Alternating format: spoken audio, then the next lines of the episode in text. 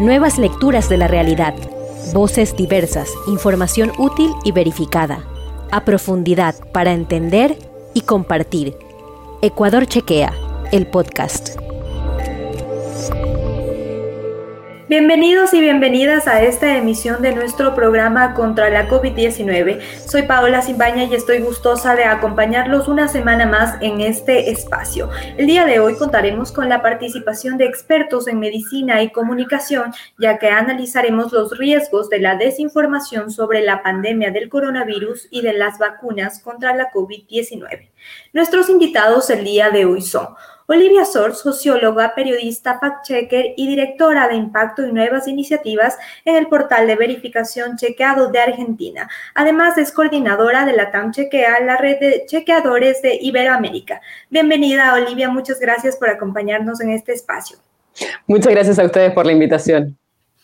Gracias. También nos acompaña el doctor Rodrigo Enríquez, médico especialista en medicina familiar. Es también investigador del grupo One Health de la Universidad de las Américas. Además, es coordinador general de desarrollo estratégico del Ministerio de Salud Pública. Bienvenido, Rodrigo. Gracias por acompañarnos en nuestro programa.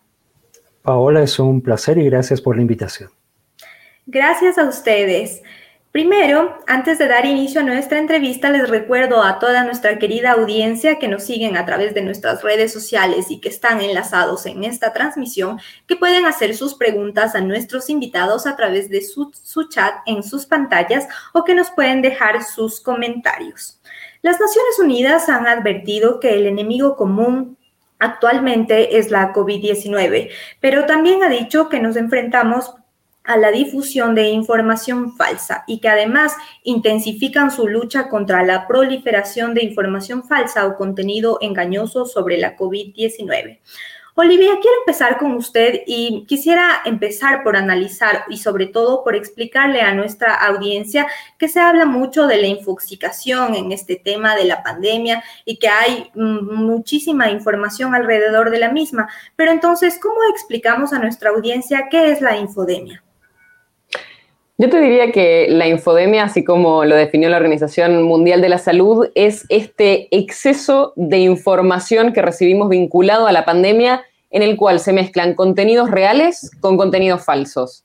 Y en eso quizás ahora estamos un poco más acostumbrados a los términos, un poco más eh, interiorizados con los temas de, de la pandemia, pero si pensamos, por ejemplo, en lo que pasaba en marzo o en abril del año pasado, teníamos una avalancha de información, de todo tipo de información vinculada a la pandemia desde cuestiones vinculadas a cuál es el origen del virus, cuestiones vinculadas a cómo se transmite, cuáles son los síntomas, cuáles son eh, los riesgos del virus, qué medidas estaban tomando los distintos gobiernos alrededor del mundo para combatir la pandemia. Había muchísima información sobre distintos temas y a todo eso que ya era difícil mantenerse al día y entender del todo qué, qué significaba cada una de estas informaciones, se suma la desinformación lo cual muchas veces puede ser por ignorancia, personas que por ahí pensaban que una receta que servía para la gripe podía ser útil para eh, tratar el coronavirus, cuando sabemos que no es el caso, hasta personas que aprovechan ese momento de desorientación y de cantidad de información circulando para hacer circular con intención desinformación que puede ser muy peligrosa sobre los temas vinculados a la pandemia. Gracias, Olivia. Rodrigo, bien, ya lo mencionaba Olivia sobre todas estas eh, teorías o supuestos, supuestos mitos que ayudaban a combatir la, la misma enfermedad de la COVID-19. Desde el inicio de la pandemia se viralizaron a través de diferentes redes sociales diferentes tipos de contenidos y decían incluso que la COVID no podía sobrevivir a climas cálidos hasta los mitos recientes alrededor de las vacunas. ¿Cómo ha afectado esta ola de desinformación en la salud de los ciudadanos? Bueno, yo creo que es comprensible que haya cierto grado de desinformación ante la aparición de un virus que ha sido nuevo. Recordemos que este virus que fue descrito a finales de diciembre del año 2019, inicios del 2020, era un virus con el cual no habíamos estado en contacto y por lo tanto tuvimos que desarrollar un aprendizaje muy rápido sobre cómo se comporta, cómo se transmite, qué intervenciones son útiles para prevenir o para combatir la enfermedad una vez que se ha producido el contagio. Y yo creo que este problema de infoxicación o de infodemia de alguna manera ha dificultado la eh, eficacia de muchas de las medidas de control. Eh, el hecho de que hayan dudas, de que haya incertidumbre, de que haya información falsa, incluso circulando, ha generado de alguna manera daño por retrasos en adoptar medidas de prevención que son eficaces, ha generado daño también por un desperdicio de recursos en intervenciones que ahora sabemos que no sirven y en la actualidad también está afectando de alguna manera el acceso a intervenciones como la vacunación. Por lo tanto, es un tema que hay que abordar, que hay que combatir. Y la mejor forma de abordarlo y de combatirlo es con espacios como este, en donde podamos tener información veraz información verificada. Eh, gracias, Rodrigo. Voy nuevamente con usted, Olivia, y haciendo un poco, eh, más bien dicho, recordando un poco sobre lo que mencionó el director general de la Organización Mundial de la Salud, mencionaba que no solo luchamos contra la pandemia, sino también con la infodemia, como ya lo venimos conversando ahora. Entonces, ¿las noticias falsas se propagan más rápido y más fácilmente que el propio virus? No sabría decirte si van más rápido que el virus o no. Tendríamos que hacer algunos cálculos ahí que no sé si, si están del todo claros. Seguro se propaga más rápido que la información, digamos que las verificaciones que nosotros como chequeadores podemos hacer. La desinformación es muy atractiva, está pensada para hacerlo, está pensada para apelar a nuestras emociones, muchas veces al miedo, a la incertidumbre, a la esperanza. Cuando vemos una falsa noticia de que se descubrió una cura con la cual todos podríamos salir de la pandemia, por supuesto que todos queremos creerla. Con lo cual, eso hace que sea muy atractivo, que apela a nuestras emociones y que querramos compartirlo en el momento sin tomarnos el momento para evaluar si está viniendo de una buena fuente, si esto es creíble, si realmente es el caso o no. Con lo cual, eso hace que la desinformación circule muy rápido. Y cuando nosotros venimos y hacemos el chequeo, que por supuesto siempre es en respuesta a eso y por lo tanto viene después, decimos, no, no es verdad que haya una cura que resuelva todo en este momento. Ojalá pronto la haya, pero ahora, por ahora tenemos que salir a desmentir eso en los casos que hemos visto estas desinformaciones. Y esa desmentida, digamos, es mucho menos atractiva, por supuesto, que la desinformación original. Y eso hace que circule menos, que te den menos ganas de compartir una desmentida que lo que originalmente te generó esa emoción fuerte. Eso no quiere decir que no sirva. Nosotros sí hemos visto, y en esto hemos hecho estudios y hemos analizado en detalle cuál es el comportamiento de las personas a la hora de compartir desinformaciones. Y lo que vemos es que si nosotros logramos llegar a tiempo, y siguiendo con, la metáfora del virus, si logramos llegar cuando la curva está en pleno crecimiento y desmentimos la desinformación de forma clara, transparente y categórica, podemos hacer que se comparta mucho menos y aplanar justamente esa curva de viralización. Hacer que las personas estén advertidas de que eso es falso y no lo compartan como lo hubiesen compartido de no haber tenido el chequeo. Entonces, por ahí no podemos compartir, competir en la viralización, pero sí podemos lograr que más personas estén advertidas de que eso es falso y que cambien su comportamiento y no lo compartan como lo hubiesen compartido quizás de no haberlo sabido y que por lo tanto esa desinformación alcance a menos personas. Lo cual no podemos competir en viralización eh, ni, con ni con el virus ni con la desinformación, pero sí podemos lograr mitigar los daños y contrarrestar el efecto que puede tener la desinformación cuando está circulando. Eh, importantes tips ya que nos va dando Olivia y más adelante igual mm, vamos a analizar y topar estos temas de las recomendaciones a la ciudadanía precisamente para reconocer este tipo de contenido engañoso que va circulando en Internet y en las redes sociales. Eh, Rodrigo, ¿por qué es importante sensibilizar sobre todo a la ciudadanía, a la población en general? Y, actualmente acá a la población ecuatoriana sobre los riesgos de la desinformación en torno a la COVID. ¿Se pone en riesgo también la salud al creer todos estos mitos o toda esta ola de desinformación? Definitivamente sí. Eh, de hecho, hay términos como los mitos médicos que los venimos combatiendo desde hace décadas.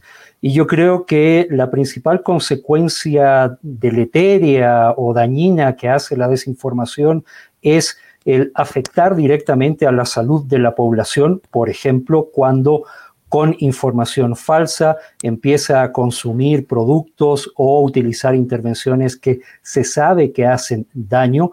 Es lo que pasó, por ejemplo, con el famoso dióxido de cloro y toda la corriente que apoyaba su uso, eh, pero también puede hacer que intervenciones que son eficaces, como por ejemplo las vacunas, no logren llegar a la población a la velocidad y a la cantidad en la que queremos que lleguen. Y por eso es tan importante, diría yo, apelar a los mismos elementos que hacen atractivo a un meme o a una noticia falsa, es decir, este atractivo eh, psicológico, los principios de autoridad, el quien emite la información, yo creo que también podemos utilizar ese tipo de herramientas como para ir combatiendo este tipo de informaciones que son falsas. Bien, Olivia, ustedes que están día a día chequeando la información, eh, no solamente en Argentina, sino también a nivel de Latinoamérica, ¿Cuáles han sido los contenidos engañosos que ustedes han identificado que se ha viralizado en mayor cantidad y con más rapidez a nivel de Latinoamérica o en Argentina alrededor de la pandemia ocasionada por la COVID y alrededor de las vacunas también? Em, nosotros hemos visto, y en esto nosotros eh, trabajamos en Chequeado en Argentina, pero trabajamos con muchas organizaciones de la región, como ustedes en Ecuador Chequea, a través de la red de LATAM Chequea, que es la red de chequeadores latinoamericanos, y ahí podemos ver lo que distintos chequeadores de cada país están encontrando. En cuanto a las desinformaciones que estamos viendo sobre las vacunas, algunas de las desinformaciones más comunes que estamos viendo es vincular la vacunación a supuestos efectos adversos que no son reales. En algunos casos incluso a muertes, y en esto muchas veces lo que se hace es decir, por ejemplo, una persona se murió después de vacunarse, lo cual puede ser cierto, pero no quiere decir que esté vinculado a la vacuna, porque nos estamos vacunando muchísimas personas, algunas desgraciadamente mueren, eso no quiere decir que la vacuna haya provocado la muerte, pero al contarlo de esa manera, al sacar todo el contexto, se, elimina la posibilidad de pensar que esa persona se murió de alguna causa que no tenía ninguna relación con la vacuna y simplemente sucedió después de haberse vacunado. Y ese tipo de desinformación la estamos viendo mucho. También de otros tipos de, de supuestos efectos adversos que generaría la vacuna Estamos viendo desinformaciones vinculadas también a la composición de la vacuna, digamos, algunas que dicen que tienen microchips o que tienen elementos que te pueden imantar, que vuelve que, el brazo se vuelva o algunas partes del cuerpo se vuelvan un imán, y ahí en eso eh, posiblemente lo han visto, pero hay muchísimos videos circulando de personas pegándose objetos metálicos al cuerpo diciendo que se transformaron en un imán que puede atraer al, al por, por culpa de la vacuna, cuando eso Claramente no es así, no es eso el, fenómeno que se está viendo. Nuestra piel tiende a, pegarse a algunos elementos, no tiene nada que ver con la vacuna. Pruébenlo en el brazo contrario y van a ver que les ocurre lo mismo. Si es que se les está pegando de un lado, se les va a pagar también del otro. Y de ese tipo de desinformaciones estamos también eh, viendo bastante. Y algunas otras desinformaciones que están vinculadas con decir que eh, estas vacunas se hicieron muy rápido y que por lo tanto no son seguras, cuando no es el caso, y está muy bien documentado todo el proceso que se ha hecho de aprobación y de seguimiento tanto de la seguridad como de la eficacia de las, de las vacunas. Em, pero eso serían, digamos, a grandes rasgos las principales desinformaciones vinculadas a efectos adversos, a la composición de la vacuna y a la forma en la que se produjeron estas vacunas contra la COVID-19. Así es, Olivia, nosotros también bien lo dices. Em, acá en Ecuador hemos identificado esos contenidos, sobre todo el del, del brazo imantado, pero ya voy eh, con el doctor precisamente para analizar los mitos alrededor de la vacuna y el proceso de vacunación que, que se, se, ha dado y se sigue dando acá en Ecuador. Pero antes le recuerdo a toda nuestra querida audiencia que está viendo esta transmisión y que sigue a Ecuador Chequea, que nosotros nos encontramos en Twitter, Facebook, e Instagram y además una invitación también para que visiten, visiten nuestro sitio web www.ecuadorchequea.com. Continuamos junto a nuestros expertos analizando los impactos y los riesgos de la pandemia ocasionada por la COVID-19. Rodrigo, ¿cómo impactó la desinformación y el contenido engañoso que se generaron alrededor de las vacunas. Ya lo conversábamos con Olivia, ya nos decía eh, precisamente los contenidos que se, han identificado, que se, se, viralizaron un poco más, pero ¿Considera entonces usted que con esta ola de desinformación y sobre todo de replicar también eh, este contenido en redes sociales y a través de WhatsApp o mensajes de, de forma instantánea, afectaron el proceso de vacunación que se llevaba a cabo sobre todo dentro de la primera fase acá en Ecuador? Bueno, es difícil saber a ciencia cierta y ponerle un número o una cifra al grado de afectación que tuvo la desinformación o la infodemia eh, en intervenciones como el plan de vacunación. Lo que sabemos sí es que de alguna manera este tipo de informaciones falsas o que de alguna manera generan un miedo injustificado ante la vacunación, pueden hacer que ciertas personas que tenían duda de vacunarse decidan no hacerlo. En diferentes países, lamentablemente, ha ido aumentando la proporción de personas que rechazan la vacunación. La mayoría la rechazan básicamente por desconocimiento o incertidumbre con respecto a la eficacia o la seguridad de la vacuna. Y estamos hablando de cifras no menores. Eh, el rango de personas que deciden no vacunarse en muchos de los países está alrededor del 30% en la mayoría de países y es muy curioso que esta proporción suele ir aumentando conforme va disminuyendo la edad de las personas que invitamos a vacunarse. En países como Chile y en el caso de Ecuador también hemos visto este fenómeno, conforme vamos bajando la edad de vacunación, eh, menores de 50, 40, 30 años o adolescentes, empieza a haber mayor ausentismo o mayor resistencia a vacunarse. Eh, en parte, mucha gente apela también a su sentido de libertad individual o el ejercicio de su libertad individual, pero también hay un componente que yo creo que es importante relacionado con falta de información con respecto a la eficacia y la seguridad de la vacuna y si a eso le sumamos mitos o información falsa, podríamos también hacer que haya gente que no se vacune. Y por eso es tan importante combatir esta desinformación. Con lo que acaba de mencionar Rodrigo, eh, y ya lo decía Olivia un poco conversando detrás de cámaras, pero em, ahora se habla mucho de los efectos bien a largo plazo de las vacunas que podrían dejar algunas secuelas. Lo acaba de mencionar, ¿qué mensaje le podemos dar a la ciudadanía desde ustedes como fuente oficial para invitarlos a la vacunación o saber qué riesgos existen de forma certera o si no existen riesgos a largo plazo eh, al realizarse la inoculación? Bueno, yo aquí daría dos mensajes. En primer lugar, como mencionaba hace un momento Olivia, estas son vacunas que se han producido a partir de décadas de conocimiento y de información científica.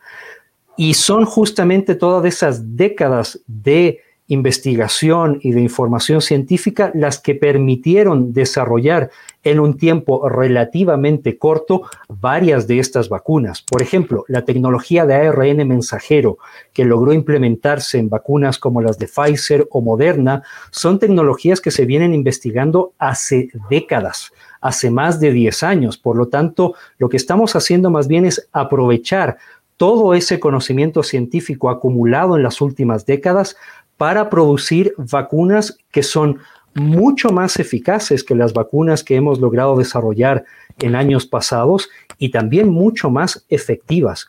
Nunca antes habíamos visto niveles de eficacia de las vacunas, por ejemplo, superiores al 90%, como en el caso de la vacuna de Pfizer. Y también vacunas muy seguras. Estamos hablando que la frecuencia de presentación de muchos de los eventos adversos graves que tienen algunas de estas vacunas están en el orden de uno en un millón o menor. Y esto significa que son incluso más seguras que viajar en avión. ¿Mm? E, el riesgo de tener un evento adverso grave por la vacunación probablemente es menor que el riesgo de morir en un accidente de aviación que es una de las actividades más seguras de transporte a nivel mundial. Por lo tanto, eso nos ayuda también a poner un poco en perspectiva la magnitud de estos posibles eventos adversos, que siempre se pueden presentar, pero si ponemos en la balanza el riesgo de tener complicaciones o morir por COVID-19 versus el riesgo de tener un evento adverso relacionado con la vacuna, en realidad la decisión racional debería ser vacunarnos. Ahora quiero ir con Olivia para mencionarles a nuestra audiencia ciertas recomendaciones, qué pasos o qué procesos deben seguir las personas para reconocer contenido posiblemente o altamente engañoso y qué deben hacer cuando están frente a ellos. Te diría que el primer, primer paso es aplicar sentido común.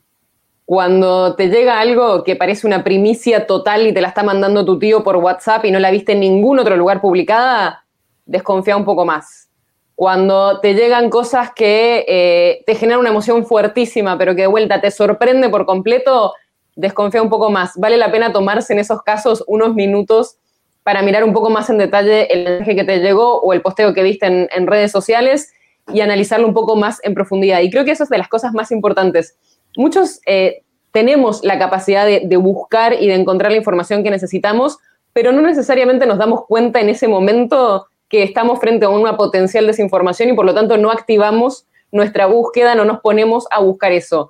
Y también porque muchas veces estos posteos los vemos mientras estamos eh, mirando redes sociales, viendo el perro de nuestro amigo, viendo lo que la casa nueva que se, mudó el, nuestro primo, y entre medio de eso nos aparece, una desinformación, y eso hace que no estemos necesariamente como en el mejor modo para activar todo nuestro sentido crítico que necesitaríamos en ese momento. Así que lo primero, primero que diría es eso, estar muy atento al sentido común. Cuando hay mensajes que sorprenden mucho o generan una emoción muy fuerte, tomarse un ratito. Y después las técnicas pueden ser muchas para buscar eso. Pero la primera sería buscar a ver si alguien más publicó información sobre eso. Ver si algún, alguna fuente que sea confiable para uno, ya sea un medio de comunicación, una autoridad, quien le dé confianza porque en el pasado ha demostrado ser una fuente confiable, está diciendo algo al respecto, está confirmando esta información o la está desmintiendo directamente.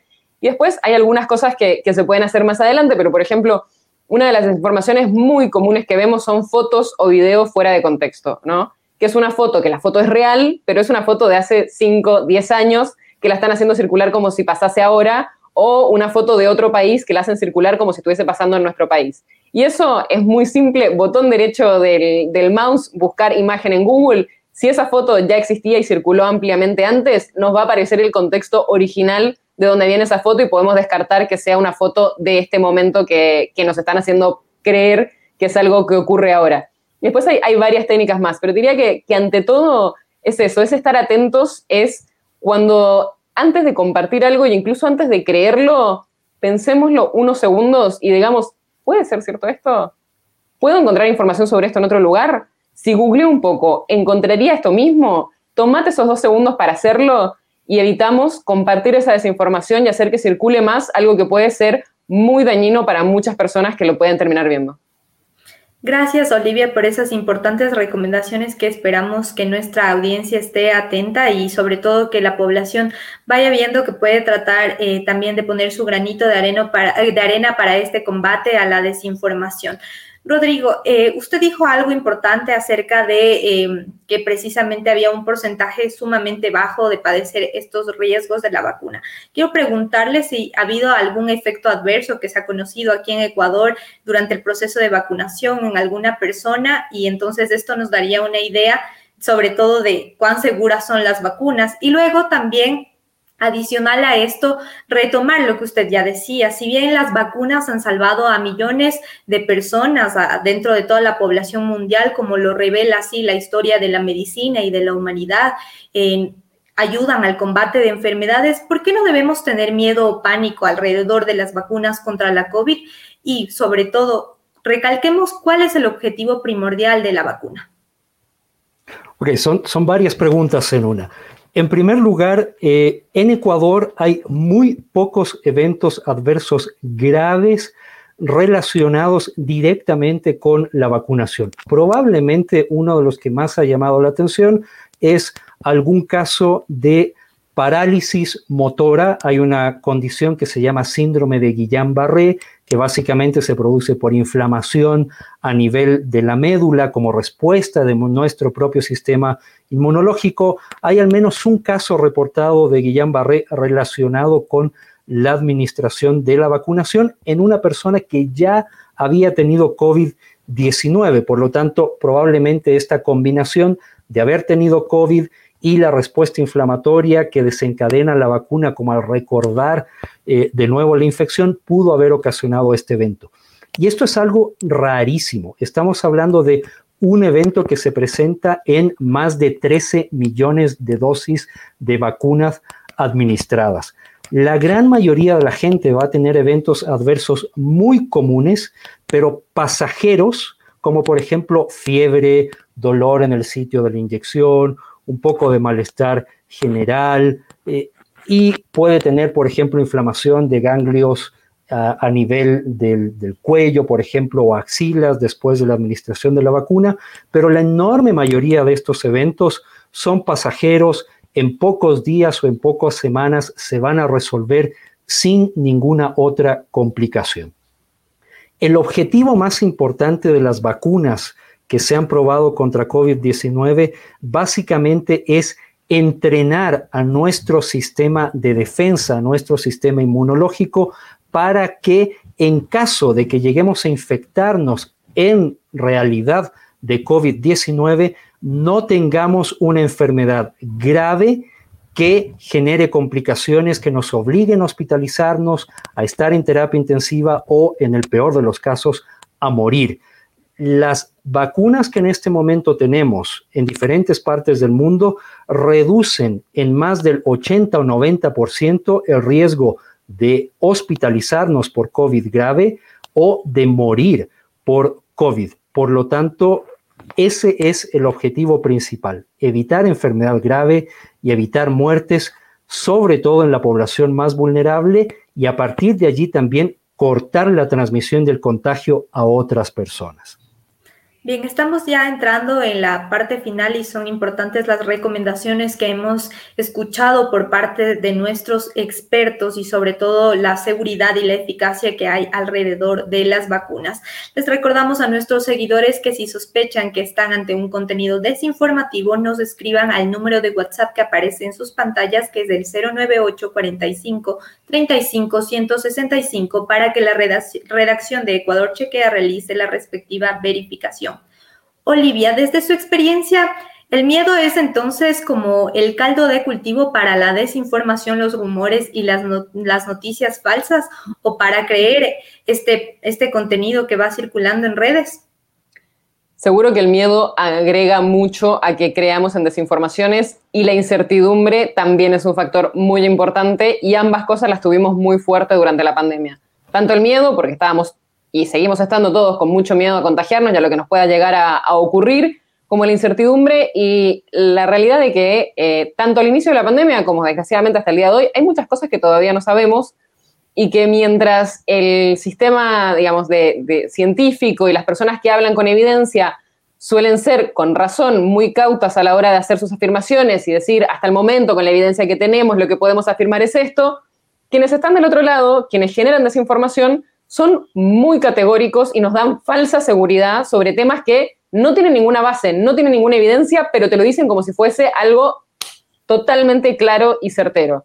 Y eso hace que cuando una persona está desesperada ante una situación en la que por ahí tiene un familiar con COVID y no sabe qué hacer y alguien le dice que existe una cura mágica y que sí, que funciona 100% de las veces y que por supuesto no tiene ningún efecto secundario y va a ser fantástica, por ahí se ve en la situación de querer usarla para tratar de ayudar a su familiar y termina empeorando la situación por usar algo que obviamente no tiene ninguna evidencia y ninguna base detrás. Con lo cual, para nosotros el, mayor desafío es tratar de comunicar la información que sabemos de manera clara, de manera transparente, diciendo también lo que no sabemos y sabemos que es muy difícil lidiar con esta incertidumbre, lo vivimos nosotros mismos. Quisiéramos tener muchas más certezas para compartir, pero la verdad es que cuando no se sabe es mucho mejor decir lo que no sabemos que ir con estas falsas certidumbres que trae la desinformación, que te dan como categórico y tajante cosas que no tienen ninguna base y al contrario pueden ser muy peligrosas. Olivia, ya estamos para finalizar el programa, pero no me quiero antes sin analizar esta pregunta sobre los movimientos antivacunas. Los hemos visto muy movidos en redes sociales, se ha generado como una red de, desinformantes y se han apoderado prácticamente de la Internet. Aumentan las dudas sobre las vacunas. ¿A qué se debe que haya crecido tanto su popularidad? ¿Al miedo de lo que ya lo veníamos mencionando, como tal vez el miedo a esto, a lo desconocido? También creo que fomenta esto lo desconocido de darnos una vacuna de adultos. No es tan común que los adultos nos vayamos a vacunar en masa. Estamos muy acostumbrados a que los niños se vacunen, pero no es una decisión que nosotros necesariamente hayamos tomado en nuestra vida como adultos. Por ahí nos vacunaron de chicos, pero es, es una decisión nueva que estamos tomando.